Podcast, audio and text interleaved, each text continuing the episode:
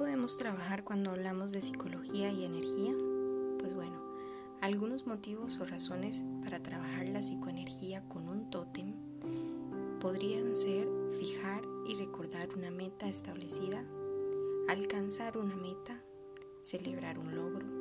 motivar el proceso alcanzado ya sea en estudio, trabajo, ejercicio, crecimiento personal, aprender a gestionar emociones o alguna en específico, gestionar procesos de cambio personal o en el trabajo, social, expresar sentimientos y afectos a los demás, administrar pensamientos recurrentes, conmemorar una fecha o evento especial, apoyar para realizar una actividad específica. Estos son solo algunos de los ejemplos de las situaciones de la cotidianidad de nuestra vida en las cuales la psicoenergía puede ser una herramienta muy útil si aprendemos a utilizarla.